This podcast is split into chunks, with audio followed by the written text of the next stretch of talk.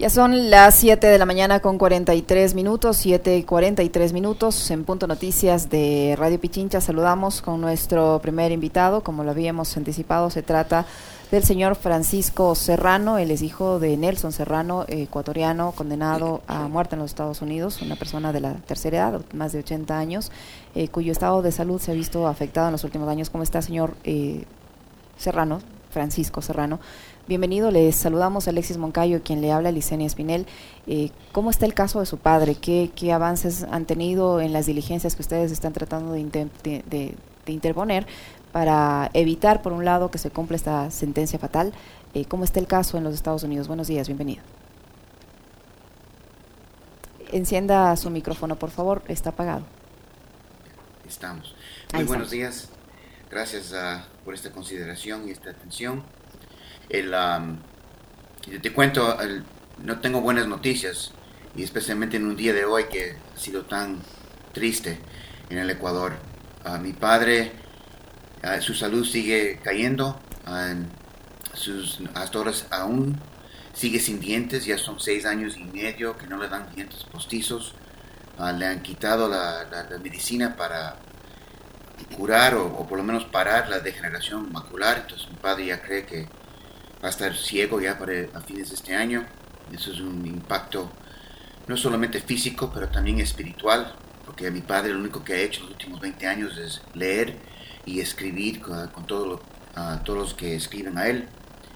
Y, y, ha sido algo fuerte nuestras conversaciones sobre lo que va, él va a terminar ciego um, y sin libertad, y si está ciego con libertad, qué forma de vida va a tener. Entonces ha sido bien impactante algo impacto a, la fe, ¿no? A la fe que esto va a salir, que Dios nos cuida. Es, ha sido unas conversaciones bien, bien duras, emocionales.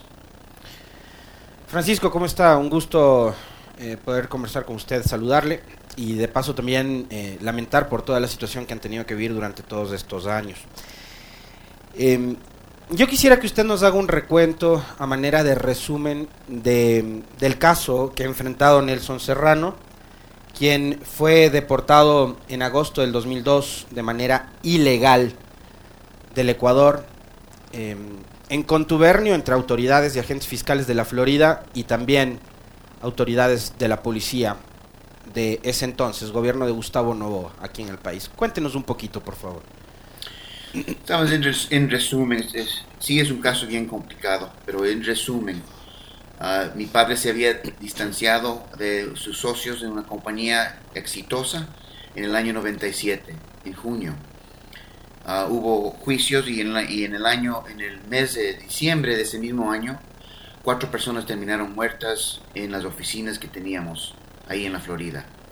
A mi padre se le investigó, a mí se me investigó por tres años. Mi padre estaba en Atlanta.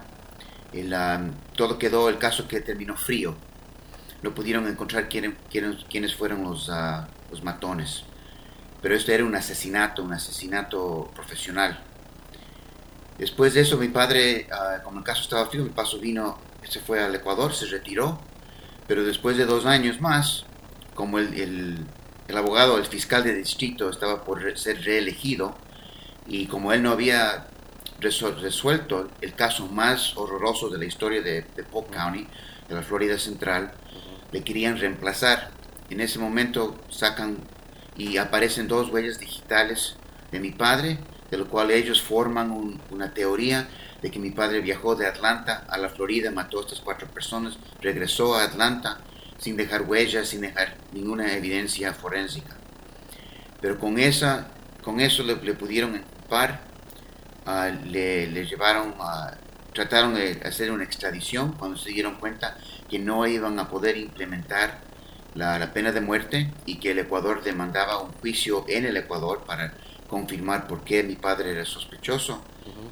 El fiscal de la Florida tomó la justicia en sus propias manos, vino al Ecuador, coimó uh, a varios uh, oficiales fuera de su jornada con ayuda de la Embajada Americana uh -huh. y le secuestraron a mi padre en las calles de Quito un sábado a las 5 de la tarde. De ahí le pusieron en, en una jaula de perros en el aeropuerto Sucre. Estuvieron ahí esa noche, le golpearon, le metieron en un avión de American a las 7 de la mañana en el domingo, sangrando, golpeado. Uh -huh. y desde ese entonces él ha estado en la cárcel. Es, después en el año, te cuento, en el año 98, este, acuérdense que el crimen fue en diciembre del 97. El 3 de diciembre del 97, ¿no? Sí, en el año 98 asoma un testigo que dice que él sabe quién mató a estas personas y que fue, esto fue un golpe, una, un contrato de asesinar uno, a una de las víctimas por un sicario de Nueva York. Esta evidencia y este testimonio esconden y logran darle a la, pena de muerte a mi padre cuatro veces. Desde entonces hemos estado peleando para que esta evidencia, este testimonio de Robert Fowler, el, ADN que, que, se comprobó que no es de mi padre, encontrado en el guante que uno de los matones usó, tampoco ha sido evidencia aceptada por las cortes de la Florida. Y, seguimos aquí con esta pelea. judicialmente estamos en una etapa que se llama la resentencia. Eso es otra historia, pero a mi padre le tienen que resentenciar, él como a 350 otros prisioneros. Y de ahí a los otros le han resentenciado, pero al, hombre, al hombre más viejo del corredor de la muerte no le resentencian y siguen postergando sin fecha. Eh, estamos peleando ahí. Francisco, ¿qué significa que le resentencien? ¿Qué se puede esperar de esta, de esta fase del proceso? ¿Qué, qué, qué implica la misma? La Corte Suprema de los Estados Unidos encontró que la Florida ha estado actuando inconstitucionalmente en cuanto a sancionar a alguien con la pena de muerte. Aquí el jurado tiene que ser unánime para que le den la pena de muerte. En el caso de mi padre, como a 350 otros, no era unánime. Entonces, e, él, lo que la Corte Suprema de Estados Unidos ha pedido y lo que tiene que hacer es que hay que tomar otra vez la, parte de la resentencia, o sea, mi padre entra a la Corte como culpable, pero hay que resentenciarle y solo le pueden dar la pena de muerte o le pueden dar por vida. Francisco, eh, usted nos relataba eh, los acontecimientos que ocurrieron a partir de aquel fatídico 3 de diciembre. Eh, ocurre que hay un asesinato múltiple y que en ese asesinato, yo leí el, la novela de, Oscar Vela, Los Crímenes de Bartow. Es realmente tenaz el relato que se hace, es impactante. Creo que hay un innecesario sesgo político en la novela, eso sí, pero, pero el relato es impresionante. Porque uno se puede encontrar ahí, y quiero pedirle también un comentario eh, suyo con respecto de los altísimos niveles de corrupción de la justicia en los Estados Unidos, en donde hay un agente fiscal de nombre Tommy Wright, si no me equivoco, que se empecinó en tratar de juzgar a, su padre.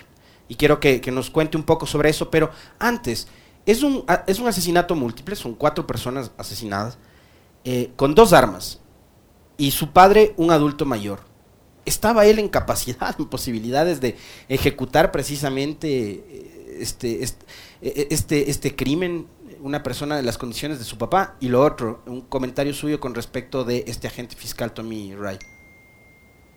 Ok, so, en parte de la corrupción, lo que hay que entender es que aquí en los Estados Unidos, tanto el teniente de policía, el fiscal y los jueces son elegidos. Si pasa un crimen de alto nivel de publicidad, como un, asesinato cuádruple, si no resuelven ese caso, ellos se, daña su carrera política. Ya no son tan reelegibles. Por eso después de tres años después de que este caso se fue frío, ellos tuvieron que inventarse estas evidencias y plantearon las huellas digitales de mi padre.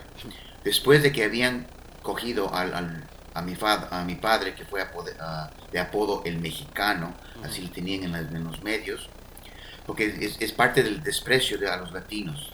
Entonces, de esa forma racista pudieron lograr inculparle a mi padre. Ahora, eso es, después de eso, al fiscal, al policía y al, juez se le nombra como héroes del año para la Florida. Entonces, pueden entender ya la motivación, es de carrera, es, de, es de fama, es de plata. Y como somos latinos, somos, tenemos un target para casos como estos. No importa quién sea realmente culpable, es de quién puedes poner en la prisión. E, mi, opinión aquí es que el Paul Wallace, se llama el, fiscal, él vino al Ecuador pensando que aquí es un pobre país de tercer mundo, aquí con un poco de plata y ayuda de, la embajada, puedo lograr lo que, lo que me da la gana. Y con esa actitud vino acá y, y le secuestró a mi padre. Él confiesa incluso haber comprado a policías en Ecuador, ¿verdad? Así es, el, el detective que le acompañó en una serie de televisión nacional, cadena nacional acá en Estados Unidos, da eso como un orgullo, que solo le costó un dólar la hora para poder hacer esto. Y en la corte le obligamos a confesar al, al que coimó a esta gente, y lo hizo. En ese entonces, Francisco, no hubo manera de probar que esa extradición fue ilegal. ¿Qué autoridad eh, acá en el Ecuador debía haber respondido y autorizado ese proceso? Porque, o sea, no debería, digo yo, en un país soberano ser tan sencillo que venga un extranjero, por más cargo o rango que tenga, y se lleve a un ciudadano ecuatoriano. Sabes, es, es, es casi increíble, ¿no? Es increíble que uno además piensa que la justicia americana es infalible, que es la mejor del mundo, pero es igual de corrupción que tiene todos los países, incluyendo el Ecuador. nosotros presentamos en, el, en, el, la corte el juicio original de que testimonios, evidencias, todas esas cosas fueron fabricadas y de que y la parte de la extradición de que esto fue algo que fue reconocido por la Comisión Interamericana de Derechos Humanos reconocido por las leyes americanas también. El juez se dio modos de decir, no, a mí no me importa eso, eso no tiene nada que ver de lo que estamos haciendo ahorita. Y así mismo en las apelaciones, cuando ya pudimos presentar evidencia concreta de las violaciones a, la soberanía del Ecuador, a las leyes, al acuerdo de extradición que hubo entre los dos países, a la, a la Corte de Florida no le importaba, que lo que necesitaban es un culpable. Y eso lograron. Es decir, el hecho de que su padre permanezca durante tantos años en la cárcel le ha servido a esas autoridades que usted menciona para también mantenerse en sus cargos. Sí, y su fama. Y tampoco no quieren estar explicando a sus nietos de que ellos fueron la persona malvada que hizo esto. Aunque les digo que ya hay mucha más luz a la maldad de esta gente, porque hace tres semanas salió otro reporte, reporte de otra persona que, la, que le acompaña a mi padre en el corredor de la muerte, donde comprueban que los mismos fiscales que, que inculparon a mi padre, le inculparon a este señor sabiendo que era inocente, sabiendo que el, asesino de su esposa era un asesino de serie, de lo cual le, le tenían en la cárcel al mismo tiempo. Pero imagínate, se comprobó en la corte que ellos hicieron un acuerdo con este asesino de serie de no confesar al asesinato de esta señora para poder inculparle al marido y así mandar otra persona a la cárcel y al corredor de la muerte. lo que les estoy diciendo parece increíble, pero fue comprobado y demostrado en televisión nacional aquí en los Estados Unidos. Y el Ecuador tiene el poder y el alcance de que salga lo mismo, de poner en los medios igual lo que pasó en ese caso, igual lo que está pasando acá y hay que ver justicia, hay que reparar esta situación y sacar a mi padre como pide de inmediato la Comisión Interamericana de Derechos Humanos. Más allá de lo que ha hecho la Comisión Interamericana, otros organismos de derechos humanos eh, se han pronunciado sobre el caso de Nelson Serrano y quisiera preguntarle también, desde lo sucedido en el 2002, ¿cuál ha sido el nivel de apoyo que ha tenido su familia Francisco por parte del Estado ecuatoriano? desde 2009, cuando el gobierno ecuatoriano tomó responsabilidad de los hechos que pasaron allá, que a, las manos de Jorge Pastor Peñarrera, que aún sigue trabajando para la Embajada Americana, en, las manos de Olmedo, que, aún sigue con su libertad allá en el Ecuador. Víctor Hugo Olmedo, que era el, intendente, de policía, en esa época acá. Así es. es la, el gobierno se ha pronunciado contra esto una y otra vez, desde el tiempo de Correa y para adelante. Pero, ¿qué se ha hecho realmente? Las Naciones Unidas se ha pronunciado en contra de los Estados Unidos por el secuestro de mi padre. Como te digo, la comisión también ya les inculpó a la Florida, les encontró culpables de los Estados Unidos en agosto del 2020. Lo único que el Ecuador tiene que hacer, que en solo en su capacidad puede liberar a mi padre y salvar su vida, porque a mi nivel yo no puedo. ¿Y cómo, cómo el Estado ecuatoriano puede conseguir eso? Ah, ya con, con este pronunciamiento de Naciones Unidas, ¿quién debería hacerlo? ¿El canciller? ¿El gobierno? ¿Quién? Sí, el, canciller, la, Secretaría de Derechos Humanos, el, presidente mismo. Y verás que Italia, Inglaterra, España, esto igual en la Florida. uno de sus ciudadanos fue inculpado de asesinato puesto en el corredor de la muerte y esos países no dejaron descansar a nadie hasta sacarles de ellos y regresarle a su país, a transferir su custodia a su país. El Ecuador tiene la habilidad de hacer esto, tiene hasta además el respaldo de la comisión. Y lo único que hace falta es coger el teléfono y llamar al gobernador. Quiero hablar con usted sobre este caso. Necesito verle. No, solo falta hacer eso. Y hasta ahora no lo hacen. Quieren hacerlo, me dicen que lo van a hacer, pero ya, ya, voy dos años esperando para que se haga algo ahorita. Mi padre sigue pudriéndose en esa cárcel, viendo a su muerte más cerca todos los días.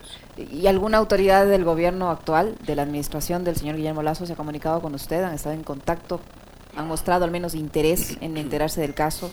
Sí, sí, a los más altos niveles en la presidencia, en la Cancillería, en la Procuraduría General, en la Secretaría de Derechos Humanos hemos tenido meeting tras meeting tras meeting, pero acción, lo que quiero necesito. No me quejo, que ellos quieren hacer algo, les, creo, son extremadamente sinceros y quieren hacer algo porque a todos les parte el corazón de lo que ha pasado, pero necesito acción.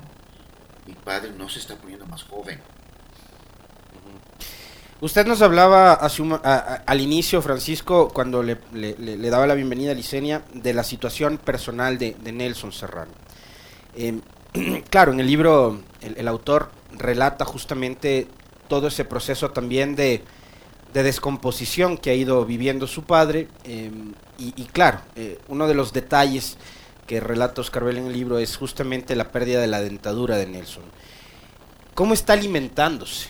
Es decir, eh, la situación anímica, anímica podemos de alguna forma entender cómo va, pero físicamente se deterioró y por las condiciones de salud que enfrenta, ¿cómo se alimenta? ¿Cómo está él? Eh, las veces que usted, las últimas veces que usted ha tenido la oportunidad de, verle, de conversar, eh, ¿qué le dice a su padre? Que te diga, la nutrición de la cárcel es una porquería.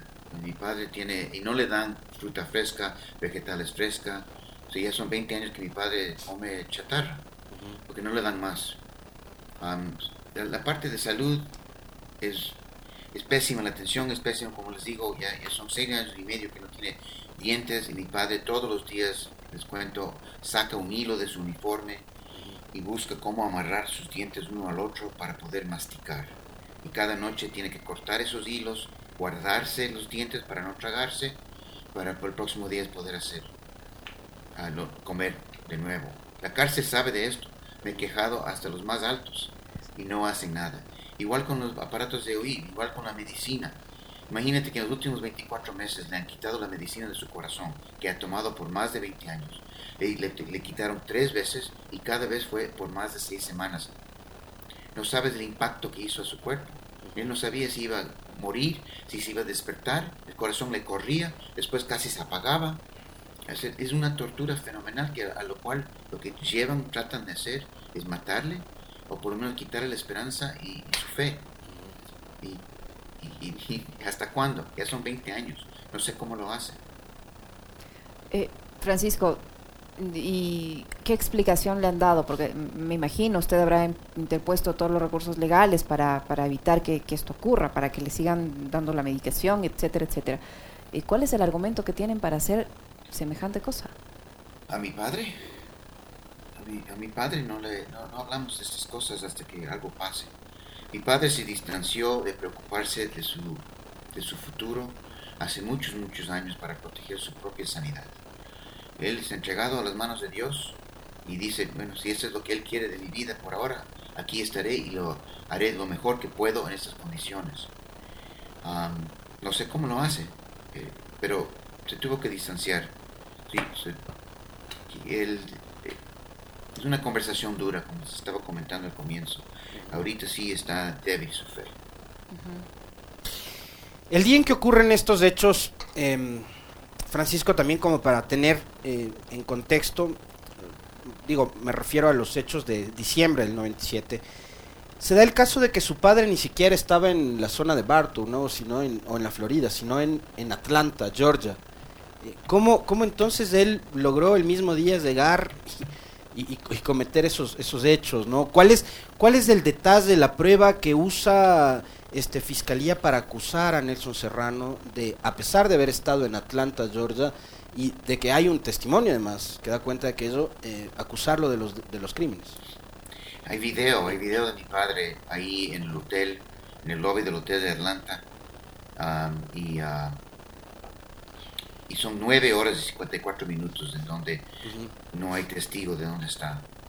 entonces la fiscalía hace la teoría de que él viajó con un, con un nombre, un alias, a Orlando, ah, cogió un auto, viajó 80 millas, mató cuatro personas, viajó, viajó otras 80 millas, cogió otro vuelo y llega a aparecer en, en Atlanta y después en las cámaras de esa noche a las 10 y 17. El, ah, es, algo fantástico y, y nosotros peleamos esa teoría porque es imposible, es completamente imposible esta teoría. Pero el jurado quiso inculpar a, esta, a una persona, a un latino, al, al, con el apodo de mexicano, a esto y ellos dijeron que estaba culpable. No había evidencia alguna. No había una, un pedazo de evidencia. Hasta las huellas digitales del mismo experto del Estado dijo que él dudaba de que estas huellas eran originales. Y, pero igual, querían este, que este caso, esta tragedia, se acabe. Después de nueve años de estar viviendo esta tragedia, querían que se acabe. Y mi, mi pobre padre, este, este latino, ahí en un sitio racista, terminó siendo el que chupó las consecuencias. Pero, eh, señores, eh, ¿cómo les agradezco por esta oportunidad? Realmente yo quiero ah, extender mis saludos a todos los ecuatorianos y especialmente los que escriben a mi padre, me escriben a mí con su apoyo, que me, regalan todas las oraciones que hacen. y me tengo que despedir. Les agradezco tanto del, del, corazón por su tiempo, su consideración y sus preguntas. Muchas gracias, Francisco. Un, fuerte abrazo y, y, mucho ánimo, ¿no? Para usted y su, y su padre. Gracias. Gracias. Gracias, Francisco. Entendemos, entendemos mucho la situación por la que está atravesando. Debe ser durísimo todos los días morirte junto al lado de tu padre viendo la situación por la que está atravesando. Terrible. Ya son las 8 de la mañana con 6 minutos. Hay novedades en cuanto a la situación de inseguridad que vive el país. Hace pocos instantes, hace, bueno, hace ya casi una hora, el ministro del Interior en su cuenta de Twitter ha puesto lo siguiente: la policía ofrenda su vida o la vida de sus miembros haciendo honor a su juramento de defender a la patria y ciudadanía. En un cobarde hecho, antisociales atacaron a un patrullero y dos de nuestros compañeros fallecieron. No permitiremos la impunidad, mi solidaridad con sus familias. En cumplimiento de sus funciones, los uniformados fueron heridos de bala al verificar detonaciones de un sector en Guayaquil. Ante estos hechos criminales, activamos el puesto de mando unificado de la Policía Nacional. Se encuentra en alerta máxima, dice el ministro del Interior. La Fiscalía ha abierto ya eh, las respectivas indagaciones por eh, los atentados ocurridos durante la madrugada de hoy, mientras que Paola Flores dice que ha dispuesto la activación inmediata de los servicios de protección integral de la zona 1 y zona 5 de derechos humanos ante los últimos eh, hechos suscitados tanto en Esmeraldas como en Guayaquil. 8 de la mañana con 7 minutos.